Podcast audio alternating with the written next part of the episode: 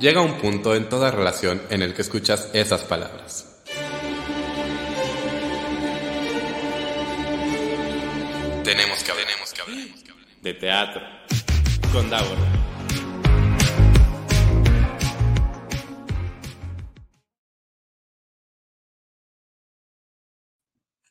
Muy buenas tardes, seres teatrales, bienvenidos, bienvenidas, bienvenides. Una semana más a Tenemos que hablar de teatro. Yo soy Davo Herrera y como cada lunes me da mucho gusto estar con ustedes en esta tarde, como Eric. Eric, muy puntual de Graspeitia. Bienvenido, Eric, que ya nos dice aquí saludos. Muchas gracias a la gente que se está conectando en vivo, como Eric, eh, a través de la página de Facebook y del canal de YouTube de Tenemos que hablar de teatro. Y si nos escuchan en diferido en el podcast, pues también muchas gracias. Cristian Cortés, buenas noches para ti, Cristian. Saludos, nos dice por acá. Eh, gracias, por, les digo también por escucharnos en podcast. Acuérdense que estamos en todas, todas las plataformas. Nos encuentran como tenemos que hablar de teatro.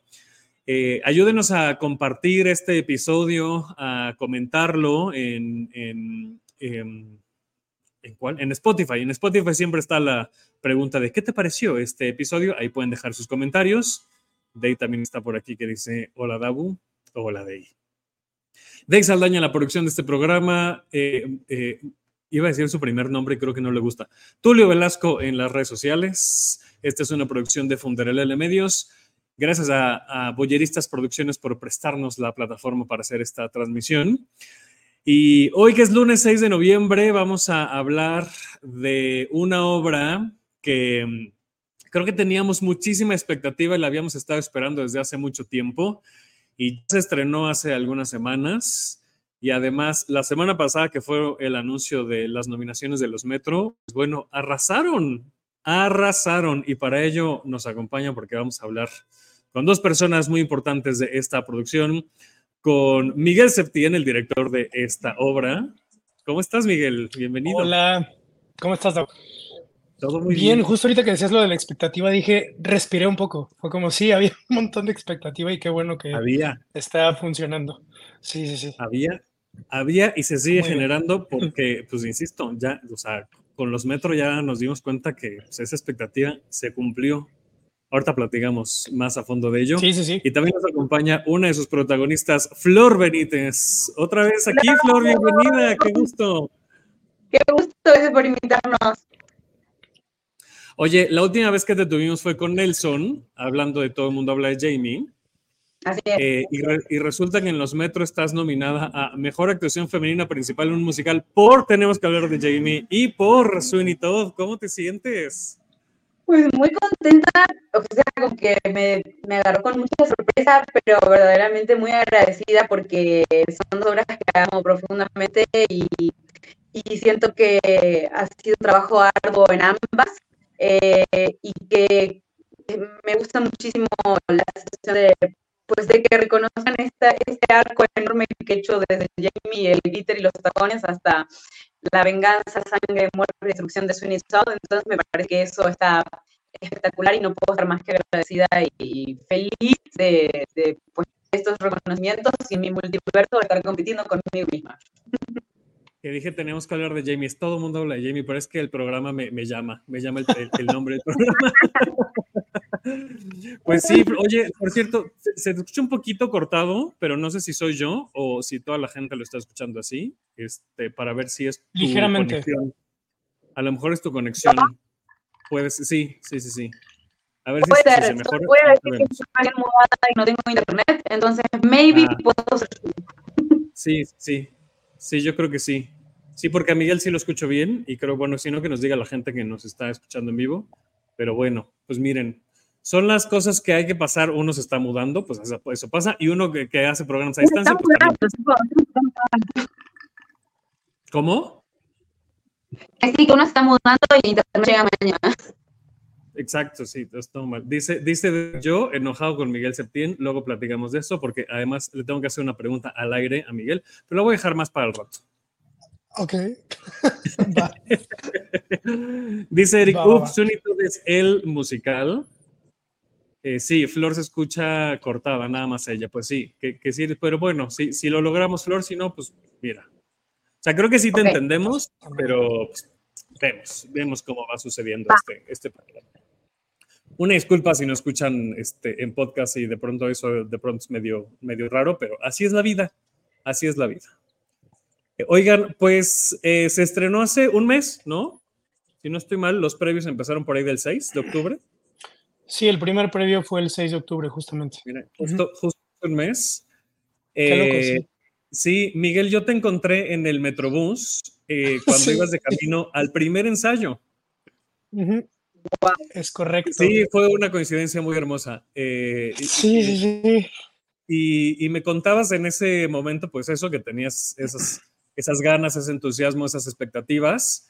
De ese día que te encontré al Metrobús a hoy, un mes después de, del estreno, ¿qué ha cambiado en ti? ¿Qué sientes de ver este bebé ya nacido y en el escenario? Siento un, más bien ya no siento un peso gigantesco sobre, sobre mis hombros. La verdad es que sí, desde el momento en el que comenzamos a trabajar, eh, desde la traducción, el diseño de producción, eh, las audiciones, los ensayos, siempre sentí mucha responsabilidad por tratar de llevar esta obra que amo tanto y que significa tanto para tantas personas al mejor puerto posible. Y pues sí, eso implica presión, implica eh, estrés, implica pues muchas cosas muy densas y pesadas. Y ahora que la obra está funcionando tanto a nivel taquilla como a nivel crítica, a nivel gusto del público, la verdad es que pues es muy lindo que todo el esfuerzo se cristalice y se materializa en eso, porque no siempre pasa.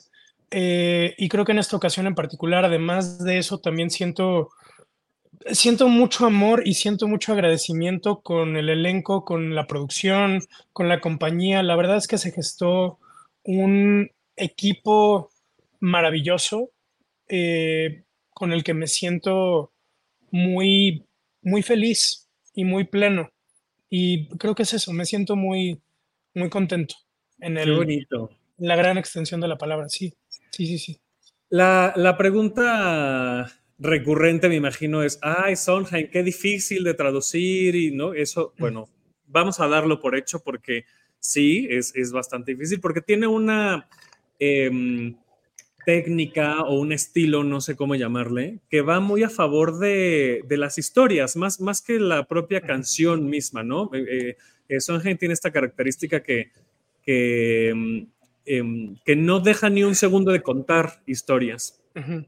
Uh -huh. Eh, para ustedes, ¿cómo es este, este acercamiento a, una, eh, a un texto o vaya, a una composición en donde cada palabra tiene una intención, tiene, tiene una dirección, eh, tiene, tiene un motivo, porque desde dirección y desde actuación, Flor, me imagino que debe ser un proceso complicado, ¿no? Pues sí, ¿me escuchan ahí? Un poquito mejor, a ver, creo que sí. Ah, va, pues hace un, un, un proceso bien complejo mm, por el material, porque tanto a nivel partitura y a nivel eh, partitura física también es, es bien pesado, eh, pero es un material que a mí particularmente me encanta, que lo disfruto muchísimo. Eh, creo que Son Jaime es uno de los tops que tenemos eh, y poder estar haciendo un top en México eh, de la mano de Miguel, con la traducción que hizo, que para mí eso es fundamental para contar la historia de la manera que se está contando, porque una mala traducción puede arruinar absolutamente toda una apuesta. Entonces, eh, agradezco muchísimo como la, lo puntilloso que él ha sido para, para, manejar la traducción y cómo nos ha facilitado el trabajo a nosotros a pesar de la dificultad que trae el material sí. Eh, y siento que eso es eh, parte de como de, de, lo artesanal y del éxito que está teniendo Sunitod porque es un Sunitod para todos digamos, no es algo inaccesible como siempre suele decirse de Sondheim, entonces siento que, que eso es lo que, lo que es primordial para que Sweeney Todd esté teniendo como la repercusión que está teniendo. Te sigues escuchando un poquito cortada. ¿Podemos probar si, si, si sales y vuelves a entrar, Flor? A lo mejor con eso. Como, buena solución de, este, de computación, así, pues apágalo y préndelo. Sí. Sóplale. Exacto. sí se nota la generación, Miguel. Sí, tú y yo le soplamos al cartucho de, del juego. Sí, sí, sí. ¿Cuántas bacterias habrán tenido esos cartuchos de videojuegos? de tanta gente que le sopló. Y, volviendo, volviendo al tema, Miguel, para ti, ¿cómo, es, cómo fue este proceso, no? De, insisto, cada palabra, que, casi cada sílaba está teniendo una intención y cuenta parte de la historia. A ver si escuchamos mejor a Flor. A ver, Flor, ya volviste a ver, sí. Estoy moviéndome según las rayas de, mi, de mis datos móviles, así que maybe quizá esto sea bueno. Sí, y, creo que te escuchas menos cortado aquí, justo. Ahí queda. este, creo que fue, eh, pues sí fue muy complejo. Creo que, digo, siempre lo digo, pero trabajar con un texto, y en este caso con un texto y una partitura tan potentes y tan hechos tan meticulosamente, digo, es una gran fortuna porque en todo momento tienes una claridad cristalina sobre lo que el autor o los autores quieren, quieren contar y de qué forma lo están contando, pero como traductor, sobre todo como traductor de musical, donde tienes, eh, tienes una estructura extremadamente intrincada y férrea que tienes que respetar a nivel silábico, eh, a nivel eh, melodía, a nivel armonía, a nivel... vaya, es un, es un andamio muy bien construido donde tienes que tratar de que todo quepa en el mismo espacio, donde sin embargo estás jugando con un idioma que tiene reglas totalmente diferentes al idioma original. Entonces, eh, creo que sí es, fue bastante complejo. En este caso, mi, mi traductor asociado, que es Jan Coutinho, no fue una colaboración tan fuerte como hemos hecho en otros musicales, sin embargo, sí formó parte del proceso con, conmigo. Eh, y pues la verdad es que no recuerdo en dónde escuchaba esto el otro día, pero como tú bien decías al principio, o sea, hay compositores que hablan desde una, desde una inquietud eh, artística personal, como es William Finn, por ejemplo, que escribió Falsetos y A New Brain y que también me fascina, Spelling Bee, que se nota una idiosincrasia muy particular en todo lo que hace. Y todo lo que él hace tiene un sello muy tiene un humor y una, una comicidad muy particular. Y tienes compositores como Sondheim, que si bien tiene un estilo bastante eh, identificable en la manera en la que utiliza las herramientas musicales, siempre compone desde el personaje, compone desde el personaje está viviendo esto en este momento y por ende la estructura musical en todos sus niveles va a funcionar así. Entonces, eh, es, algo bastante rico, bastante complejo de, poder eh, traducir. Sin embargo, a mí lo que me gusta de traducir las obras que hago es que para mí el proceso de dirección comienza desde ahí, comienza desde empezar a clavarte y empezar a entender este andamio desde adentro, o sea, entender por qué tiene los remaches que tiene, por qué tiene la estructura que tiene, por qué se refuerza donde se refuerza, y entonces como director te vas armando mucho de eso y comienzas a tomar decisiones desde la traducción, para la traducción y para la dirección. Entonces, eh, digo, para resumir, sí fue, no sé, yo creo que fueron como 100, yo creo que fueron como 100 horas de traducción, más o menos. Em, y fue algo muy complejo, pero muy divertido. También creo que es lo más divertido que, que he tenido que traducir y me siento feliz independientemente de que, digo, académicamente alguien pueda decir está bien, está mal, está padre, no está padre, de que esté sucediendo, de que la gente esté, de que esté pasando la historia hacia la gente que está en las butacas. Creo que eso es lo... Porque hay, una cosa muy, muy difícil en las, en las traducciones eh, lo platicábamos justo eh, Mau Martínez y Mau Martínez, no, Mauricio Montesinos y yo la semana pasada que hablábamos de, de justo la categoría de, adaptación, porque hicimos el especial de, nominaciones a los Metro. Y comentábamos que hay una parte muy difícil que es em, preservar el lugar, ¿no? Como lo que sucedía en La Reina Belleza Linan y un poco lo que sucede con, con Sweeney Todd Em, acá el tema es que a lo mejor no se nota tanto porque hay además canto y, este, movimiento y, ¿no? y, escenografías. Hay muchas cosas que envuelven el, propio texto. eh, que se respeta el lugar, pero no se siente lejano, ¿no? Y entonces eso, eso Mm. me parece que es un reto muy importante al momento de traducir, porque no es adaptar, no es tropicalizar. Entonces no te cuento chistes mexicanos, pero no se siente lejano que si no conoces nada de la cultura londinense, no vas a entender. Al contrario, o sea, sí hay como, ¿cómo es para ti eh, ese proceso? Porque, o sea, ¿cómo le haces para, para traducir y, y que no se sienta esa, esa lejanía?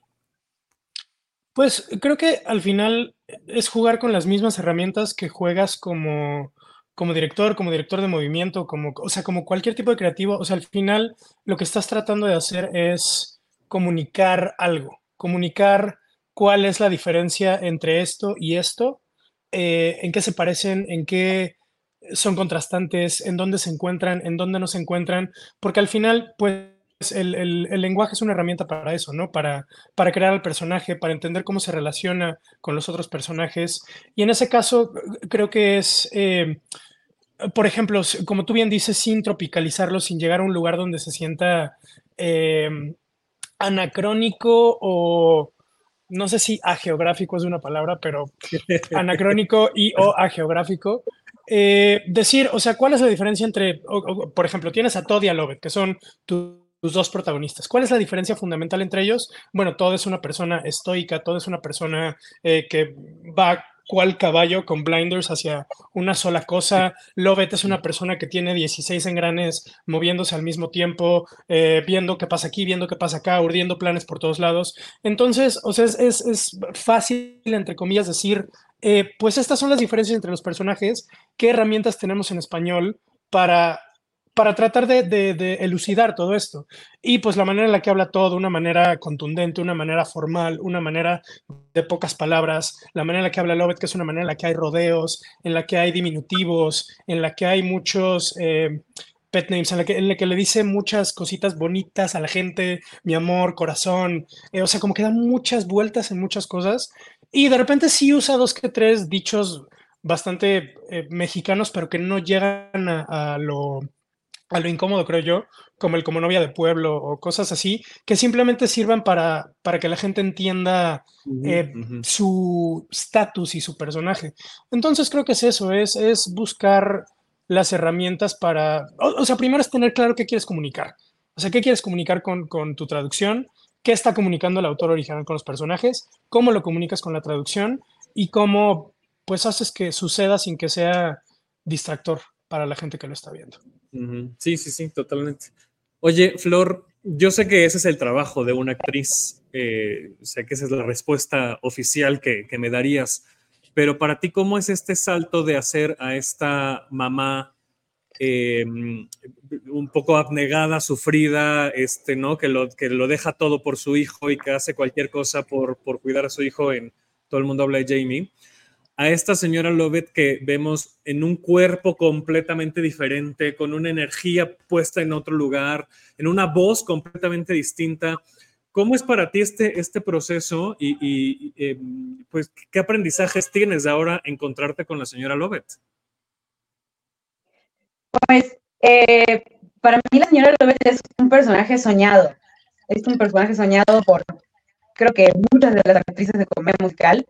Eh, incluso para mí, y te podría decir que encontrarme con Lovett podría llegar a ser más cercano a mí que encontrarme con una Margaret, por ejemplo. Entonces, si bien, eh, como decimos, el material es eh, pues de un abordaje más complejo, porque estamos hablando de un clásico y todo el mundo habla de Jamie, es una obra más contemporánea, estamos hablando de una historia que es, es una historia real. Eh, Ya- es ya un salto a- cuántico espectacular, porque Ya, ya se está trabando mucho más, Flor. ¿A Perdón perder? que te interrumpa. Sí, acércate más a la ventana. Ya estás en una la- ventana, ¿verdad? estoy en una ventana, mira cómo me da, regia, pero no se escucha nada.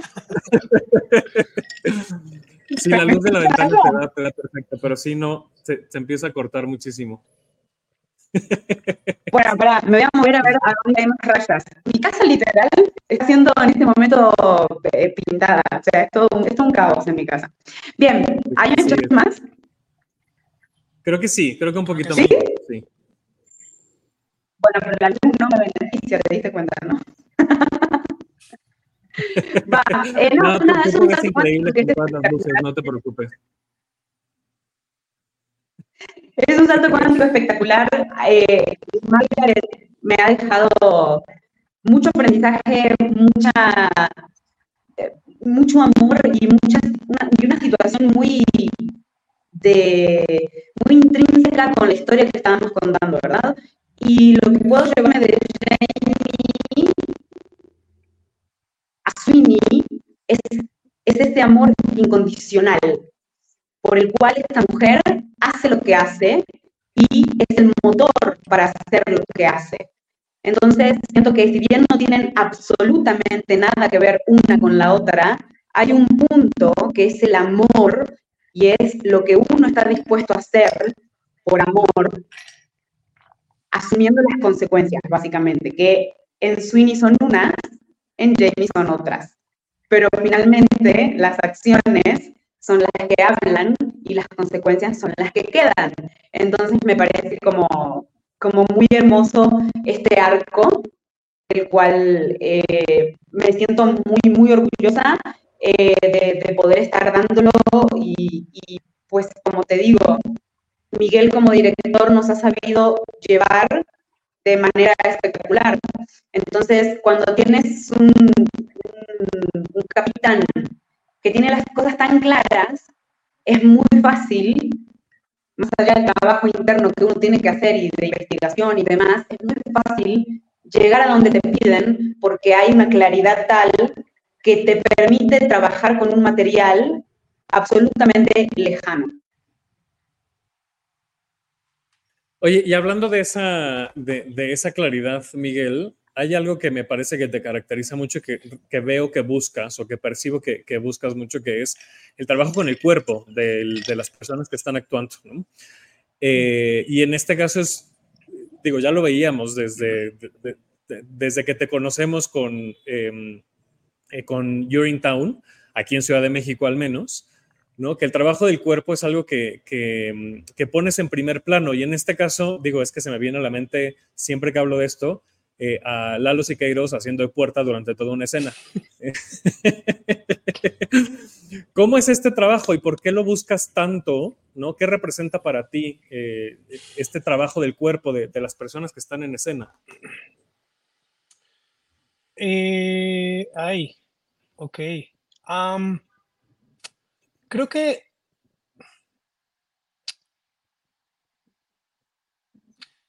yo tengo una serie de, problemas con mi propio cuerpo y una serie de malformaciones importantes a nivel musculoesquelético. Te estoy dando como un background y fuerte. Eh, tengo varias malformaciones a nivel musculoesquelético que desde la pubertad me hicieron eh, cuestionarme muchas cosas y me hicieron tratar de entender a mi cuerpo eh, de una forma, primero muy confrontativa, hoy en día bastante gentil, eh, pero creo que, o sea, esto coincide un poco con el momento en el que yo comienzo primero a, bailar y luego a, actuar y eventualmente a dirigir.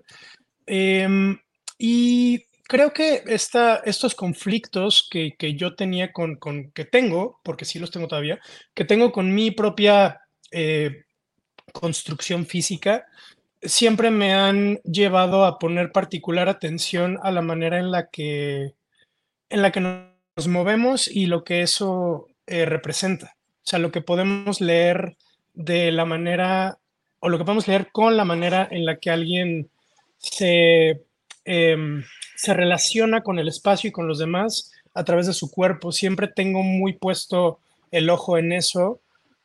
Creo que tiene mucho que ver con mis propias eh, inseguridades, te digo, sobre todo en la pubertad, de qué estoy comunicando, se ve mi malformación, no se ve mi malformación, cómo tengo que... Eh, cómo tengo que moverme para no solamente funcionar mejor, sino para que no me vea raro en el escenario, para poder bailar bien, para...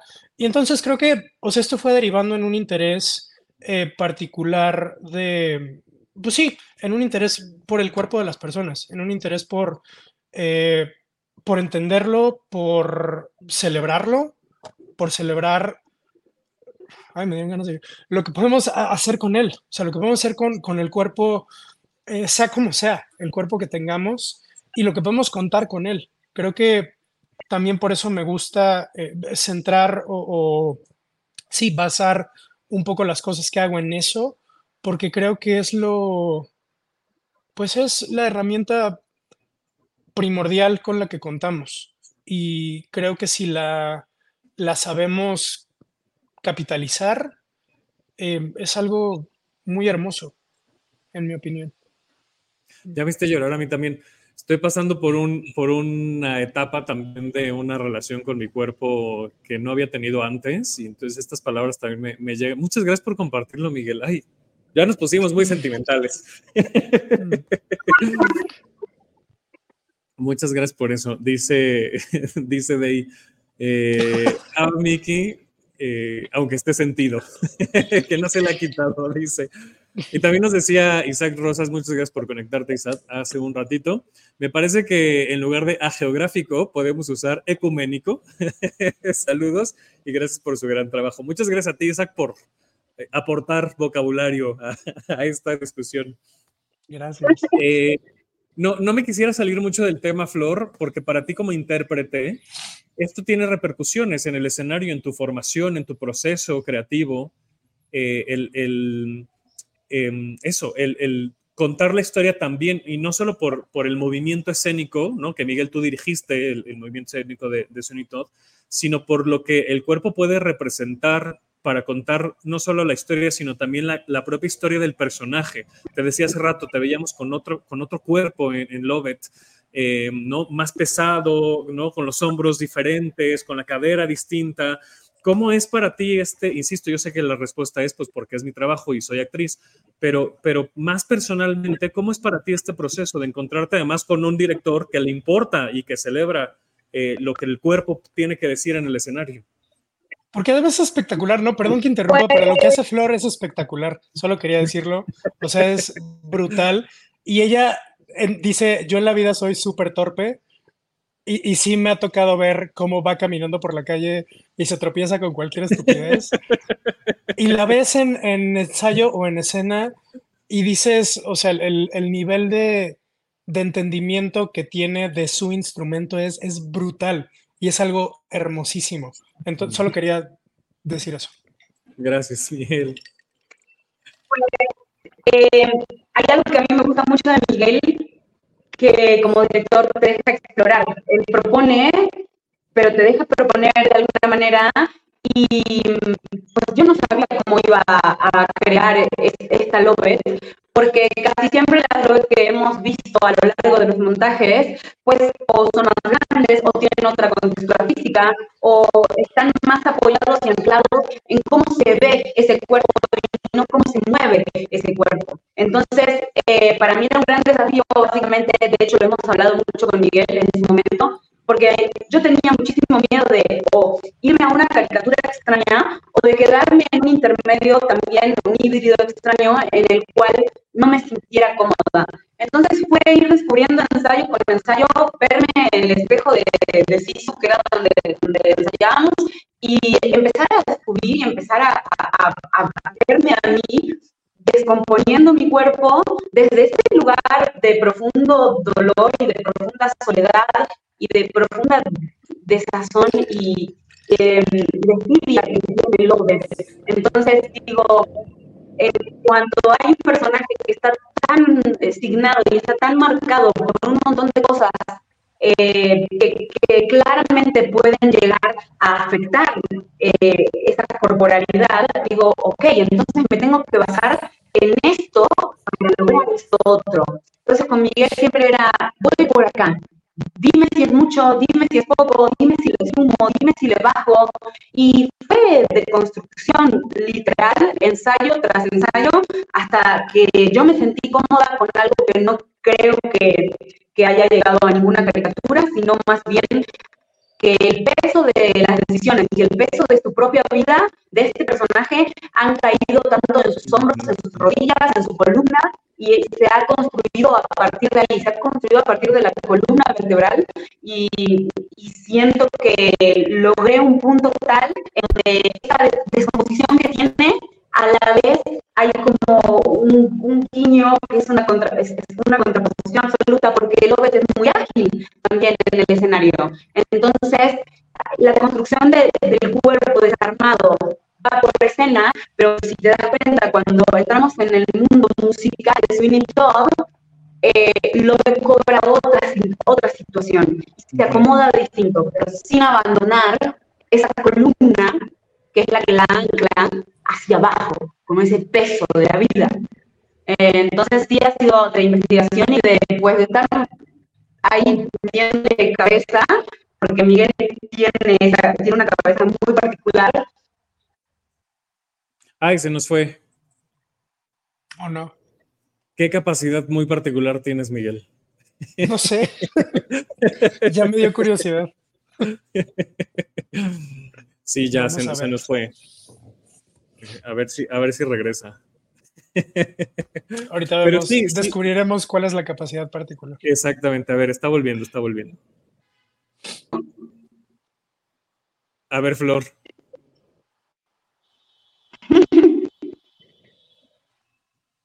Ahí ya estás, a ver, háblanos, háblanos. ¿Cómo? ¿Nos escuchas bien ahí? No, ya se volvió a ir. Oh, no. Sí, es, su internet definitivamente. Sí, pero, sí, pero sí, regresando un poco a eso, este, se nota, ¿no? Y no solamente en Lovett, se nota en cada, en cada personaje una, eh, un peso, literal, ¿no? O sea, no, no del peso corporal, sino de, de esto que dice Flor, eh, me gusta mucho en el sentido de que se ve reflejado el, la carga de su vida en cómo es la postura de cada una de las, de las personas, ¿no? De los personajes. A ver, ya está por aquí Flor de regreso. A ver, Flor, ahí ya estamos. Creo que sí, ahora los escucho muy cortaditos a ustedes. Y a Miguel lo dejaron en una posición muy poco agraciada en su foto. Pero nosotros escuchamos un poco mejor, de hecho. Sí, de hecho. No, yo no los escucho. Qué pena. No, qué mal. Bueno, si no, vuelve. Si quieres, otra vez intenta desconectarte y conectarte.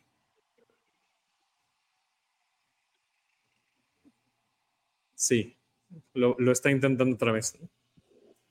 Eh, y, en, y, en, tema de... ¿Tú cantas, Miguel?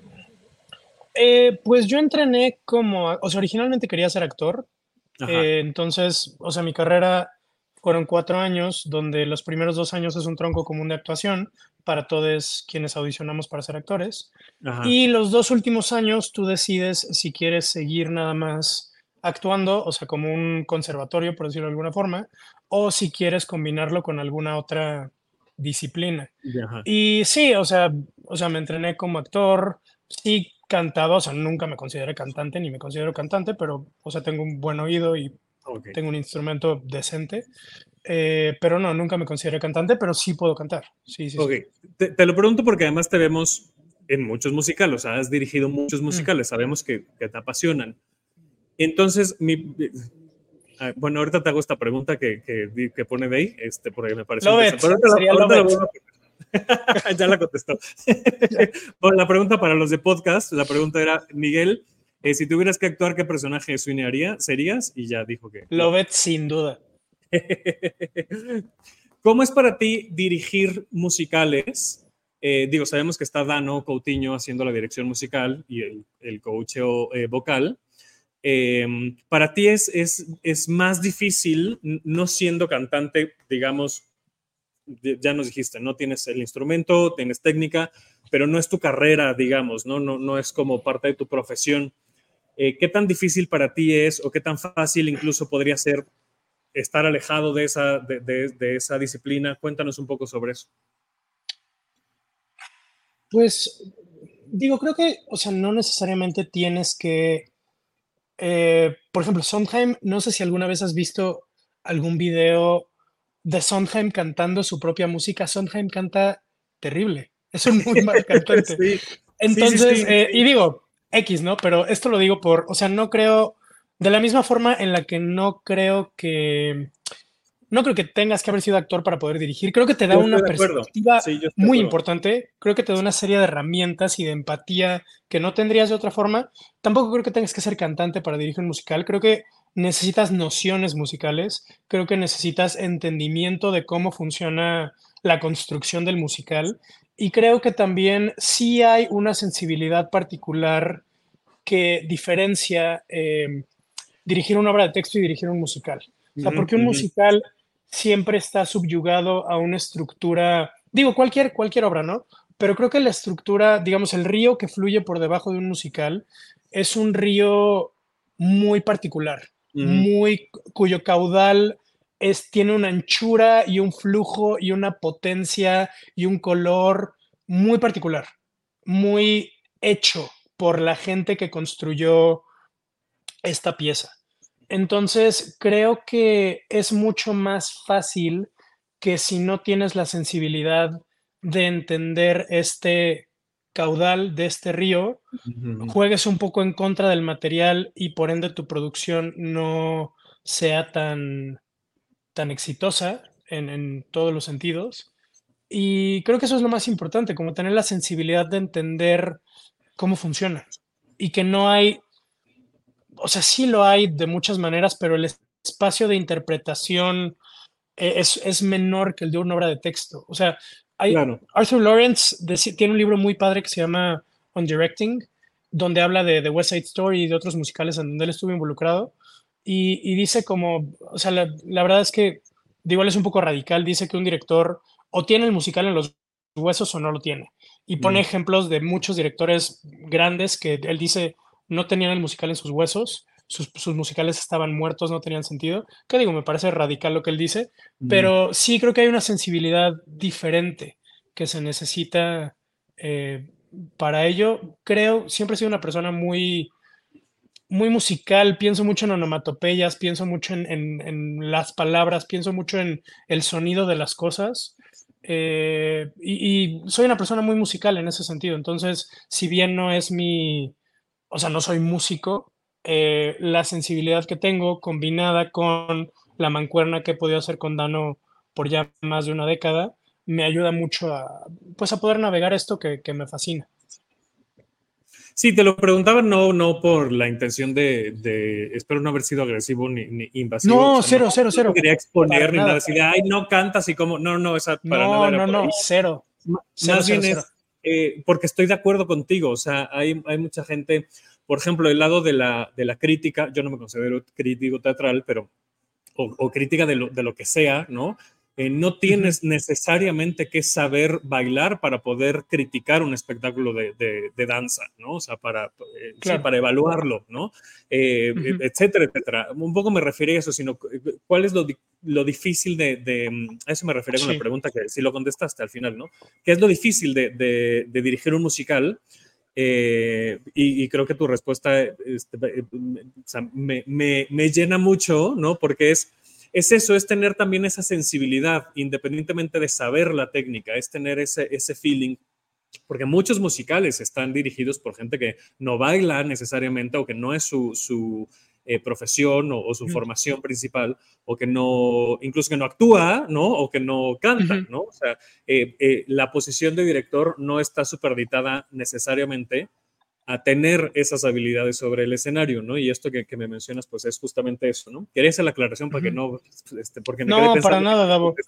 Creo que, no, cero, yo no lo sentí así de verdad. Y creo que, o sea, sí creo que lo más importante de haber sido actor y ahora dirigir, creo que lo más importante es que te da una empatía muy grande para el terror que puede implicar actuar tengas la experiencia que tengas, hayas hecho las obras que hayas hecho, o sea, el hecho de vulnerarte y exponerte de esa manera, eh, creo que es, es, algo que no entiendes hasta que lo haces. Creo que es algo que no entiendes hasta que vives múltiples procesos como actor, la manera en la que te pierdes en los laberintos de tu mente y de tu emocionalidad y de tu bagaje y de tu...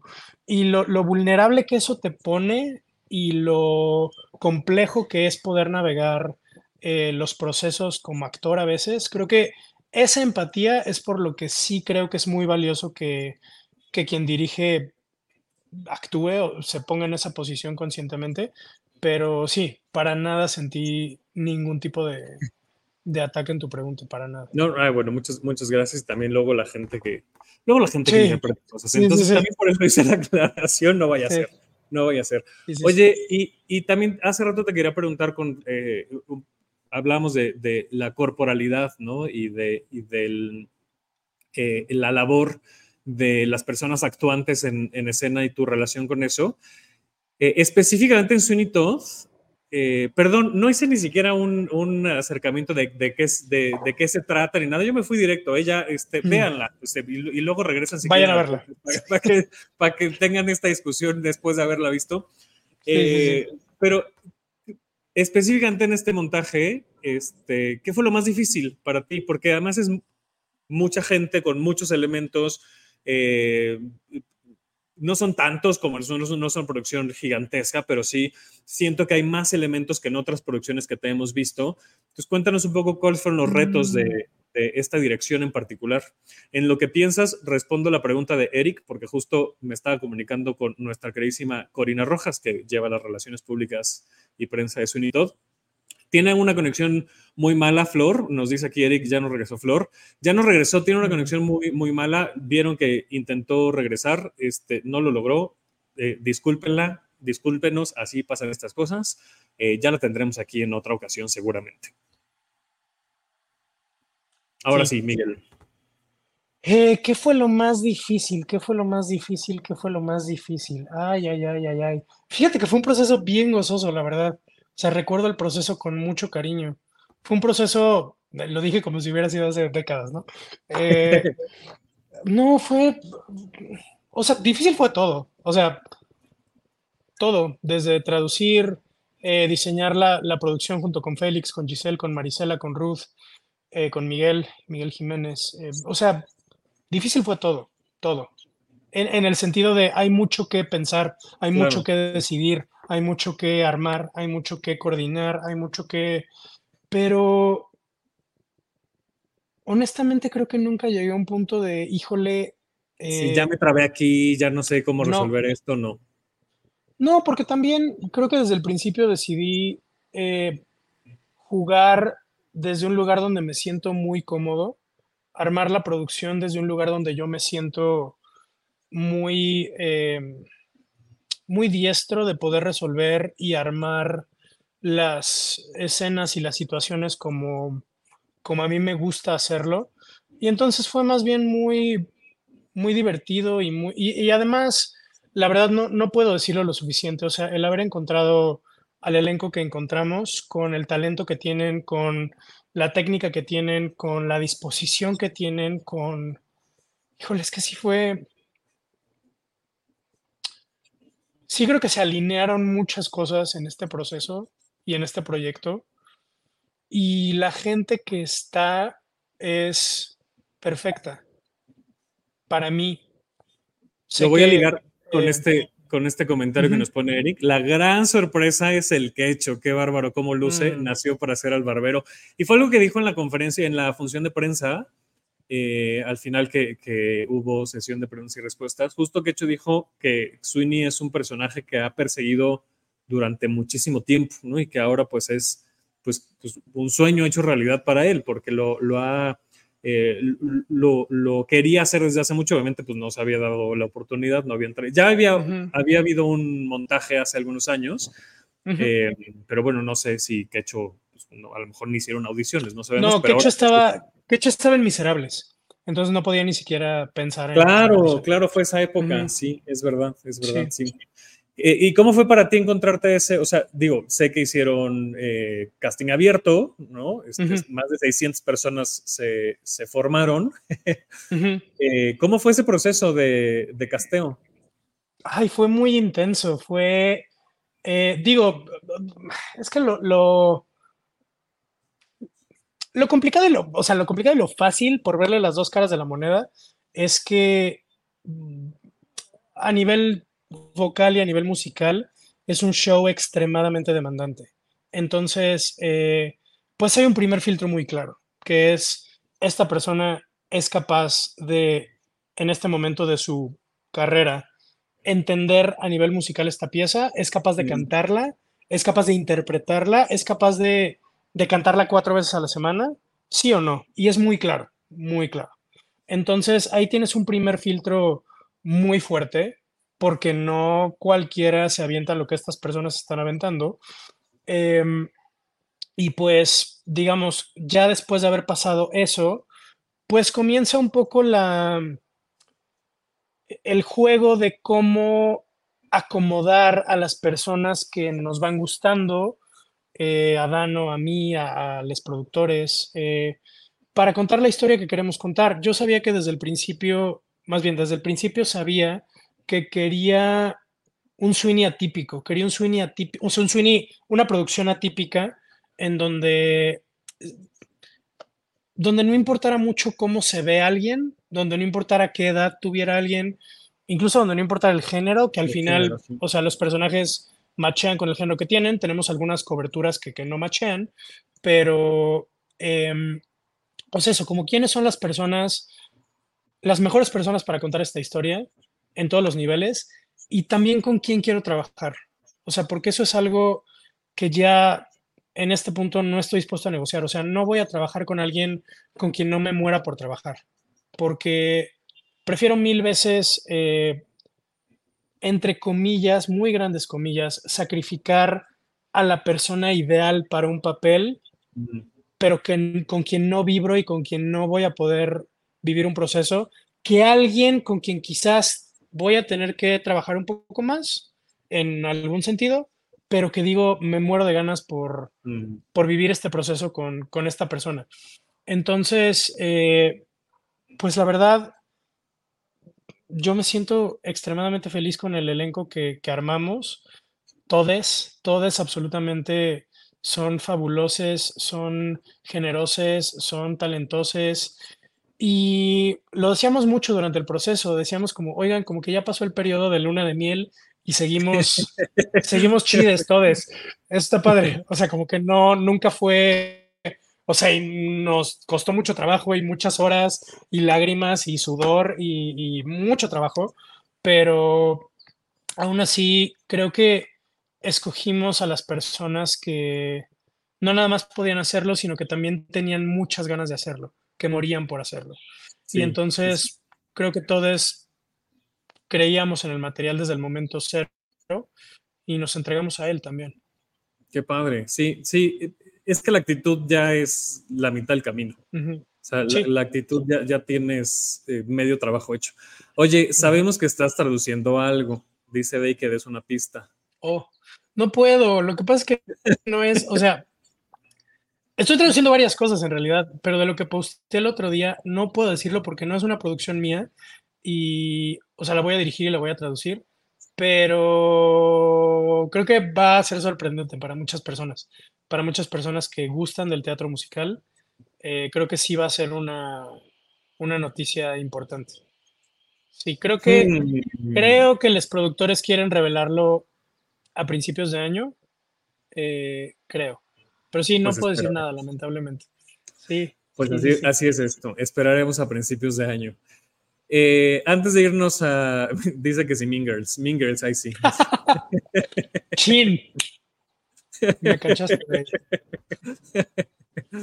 antes de pasar nunca vi Mean Girls, la verdad. Amo la película. Amo la película. Yo, yo ni siquiera la he visto, ¿eh? Yo no he visto Mean Girls. ¿La película no la has visto? No la he visto. No, no. no Davo. No la he visto. Tienes que ver la película. Tienes que verla. Vemos. ¿Tienes que? Es un clásico moderno. Sí, yo sé, pero no, la verdad es que nunca se me ha antojado. Es y como, dicen, y como dicen últimamente en Twitter, el ambiente gay, este, no sé si te enteraste de ese tweet, este, no, como que no estoy muy cercano a ese ambiente gay, pero bueno, esto ya mm. Entonces, como que nunca me ha llamado la atención. Em, y, pero ubicó obviamente todos los memes y que sí, las referencias y todo el 3 de octubre y todas las referencias sí, sí, las conozco. Recalco lo que dijo Miguel, tienes que verla, Davo, dice Cristian. Bueno, pues Gracias, pues ya, este, dos de tres. Gracias, eh, me haré un tiempo y, la veré. Antes de ir al, comercial y a cerrar el programa, eh, primero agradecerte mucho por todo esto que nos compartiste, porque de verdad, personalmente te lo, te lo agradezco muchísimo. Este, eh, fue una plática muy, muy hermosa, muy profunda, muy bonita. y vamos a nuestra gustada sección. ¿Qué vimos en la semana? Oye, tú me imagino que no has podido ver nada de teatro. no, sí, sí he visto, sí he visto. Sí, sí he visto. Ayer vi. Sí. Dale, Pues, dale. Si quieres, empiezo yo y ahorita nos cuentas Ah. qué, qué- qué viste, ¿va?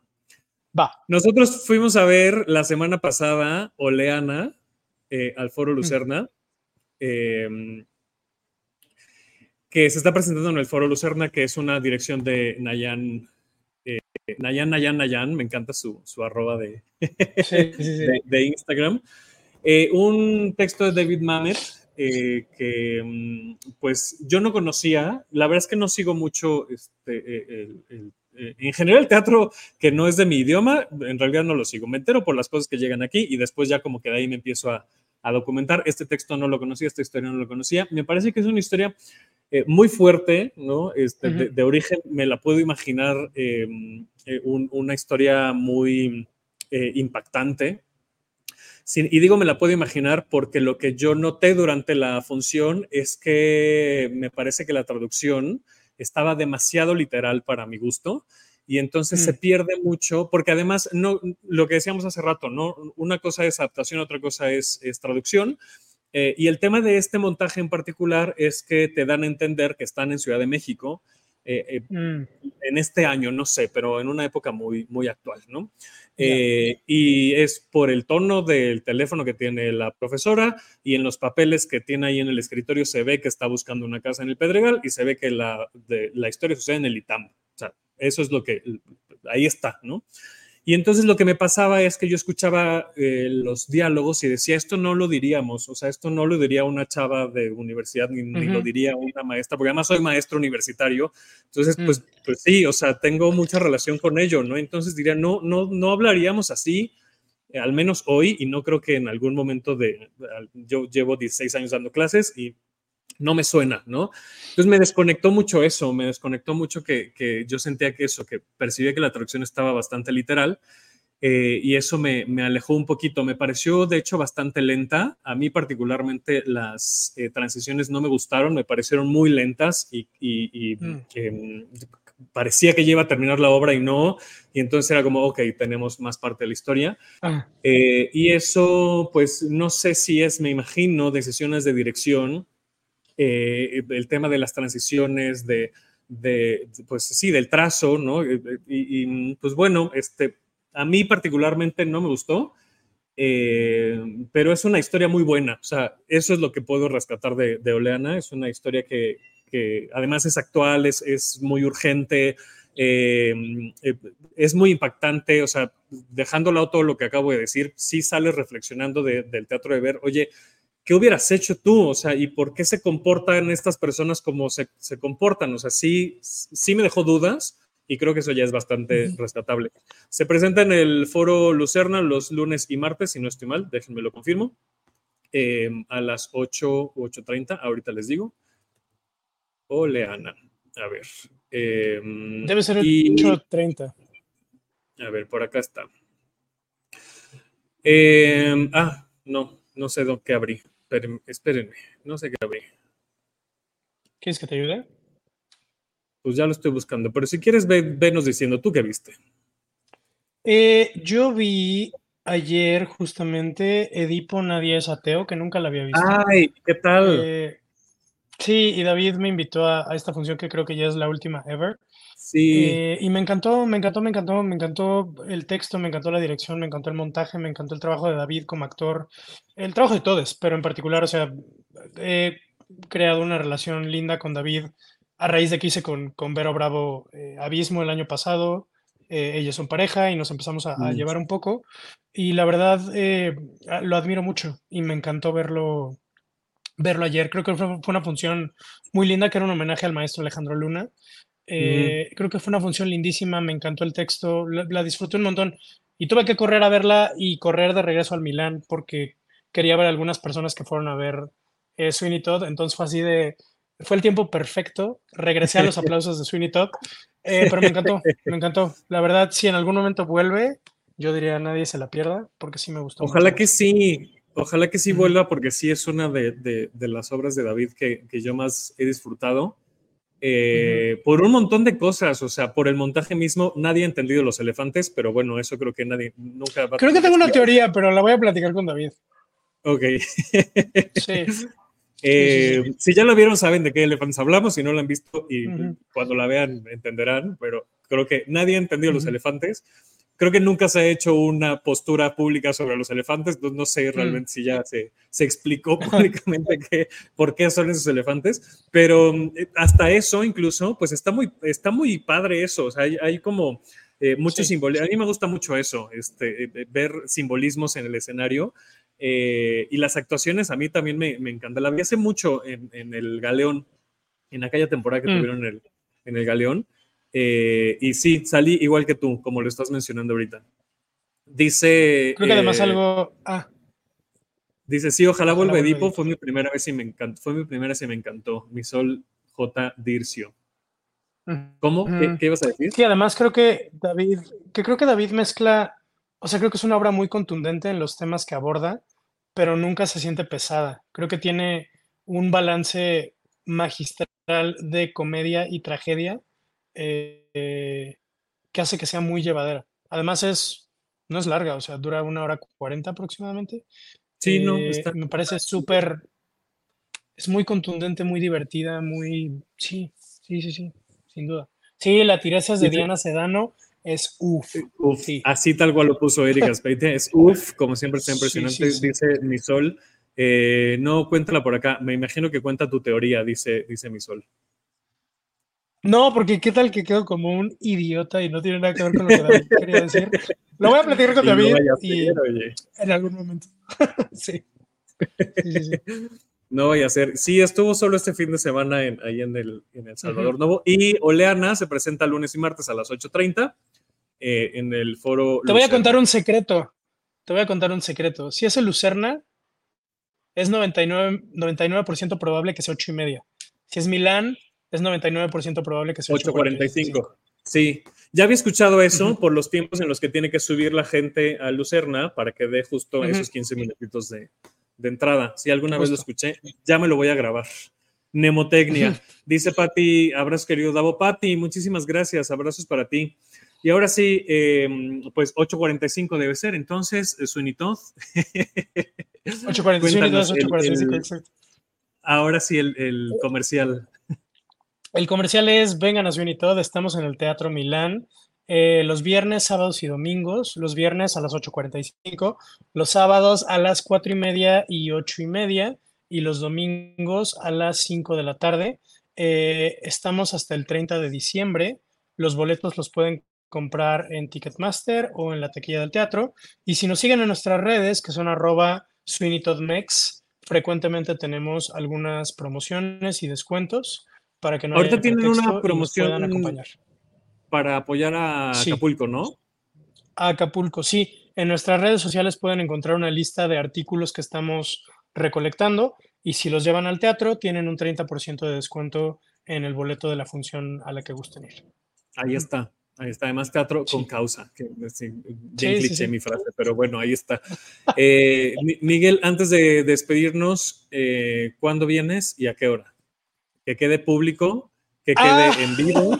que quede- Deben saber, que quede deben saber que nos hemos, sí, nos hemos estado persiguiendo para jugar juegos de mesa un buen rato. Eh, en mi vida ha sido un caos los últimos meses y semanas, pero el jueves es una gran idea. Si ustedes Va. quieren el jueves, yo jalo el jueves. Va, ya está. ¿Sí? Quedamos el jueves. Sí, sí, sí. Ok. sí. El jueves está Firmado. perfecto. Firmado. Dice, dice de que tiene, ya está, ya está ahí, ya, ya está ahí el, el ungüento para esa herida. Ya, ya. Nos vemos el jueves. Nos vemos el lunes Sí. a todos ustedes que nos están escuchando. Muchas gracias por escucharnos en vivo y vernos en vivo a través de la página de Facebook y el canal de YouTube. Eh, lo que dicen les youtubers, denle like, comenten, compartan, suscríbanse, activen la campanita. Eh, en Facebook pueden hacer lo mismo, darle like al video, compartirlo, compartir este episodio, suscribirse a la página. Eh, y no hay campanita, pero sí hay los recordatorios de cada lunes que se anuncia el programa. Síganos en redes sociales, nos encuentran como arroba hablar de teatro en X, en Threads y en Instagram. A mí me encuentran como arroba Herrera9. Miguel, ¿dónde te encuentra la gente? Me encuentran en Instagram y en X y en TikTok. Tengo una cuenta, pero es privada porque nada más veo TikTok si no hago nada. Este, pero es arroba mseptien en todas mis redes. M. Septién, ahí está. Bueno, y Flor, que estuvo aquí, que le agradecemos mucho, no te preocupes, Flor, así pasa. Eh, Flor Vengan a ver el trabajo de Flor, es espectacular. El trabajo de todo el elenco es brutal, pero aprovechando que Flor estuvo aquí, la verdad, creo que lo que está haciendo Flor es, es impresionante. Creo que es de esas cosas de las que la gente va a hablar va a seguir hablando por mucho tiempo. Seguramente. Tú viste ese Sweeney Todd, viste el trabajo de, de Flor Benítez. De nuevo, creo eso de, de, gran parte de nuestro elenco, de todas nuestras personas, pero, o sea, creo que aprovechando que estuvo aquí, particularmente el trabajo de Flor, creo que es contundente y maravilloso y brutal. Y esa voz de Quecho Muñoz, por Dios. Uf. Por Dios. Y ahorita, y también déjame contarte que el proceso que hemos tenido con Quecho ha sido súper interesante y creo que actoralmente ahorita está increíble. Hemos estado masajeando lo que está haciendo con Sweeney, hemos estado construyéndolo, deconstruyéndolo eh, y creo que ahorita eh, siempre me ha gustado la mancuerna que hacen Flor y Quecho, siempre fueron exactamente lo que yo lo que yo hubiese deseado desde el principio, pero ahorita creo que lo que está sucediendo con, con ambos, de nuevo, con todo el elenco, pero lo que está sucediendo con Lovett y con Todd en lo colectivo y en lo individual de estos personajes, creo que es brutal. Así que si la vieron las primeras semanas, también les recomiendo que se den otra vuelta cuando puedan, porque afortunadamente el teatro es un arte vivo y seguimos construyendo y seguimos descubriendo y creo que ahorita cada semana siento que Sweeney Todd está mejor que la semana anterior. Entonces, me encantaría compartirla con ustedes. Vengan a ver. Y ya vamos en la semana 5, así es que ya está cinco niveles más arriba. Es correcto. no se pronuncia la arroba de Flor, este, pero lo, lo están viendo aquí. Eh, y lo verán en la descripción de, de, todos lados. Entonces ahí síganla. Pero lo pueden googlear también como Flor Benítez y la van a encontrar. Eh, muchas gracias a Deis Saldaña que está en la producción de este programa, a Tulio Velasco que está en las redes sociales, a Boyerista Producciones que nos prestan la plataforma para hacer esta transmisión. Esta es una producción de Funder LL Medios. Gracias también a Puerta Escénica que nos tienen en su página web. Ahí también pueden escuchar todos los episodios, todos toditos. Ahí están en puertaescénica.com. Y pues nada, nos vemos el siguiente lunes para seguir hablando de teatro. Miguel, muchas gracias. Gracias a ti, amigo. Nos vemos pronto. Ah, nos vemos el jueves. Nos vemos el jueves. Eh, nos vemos el siguiente lunes. Al resto de las personas, yo soy Davo Herrera. Adiós. Esto fue Tenemos que hablar de teatro. Si lo quieres, déjalo ir. Si es Davo Herrera, regresará cuando menos te lo esperes.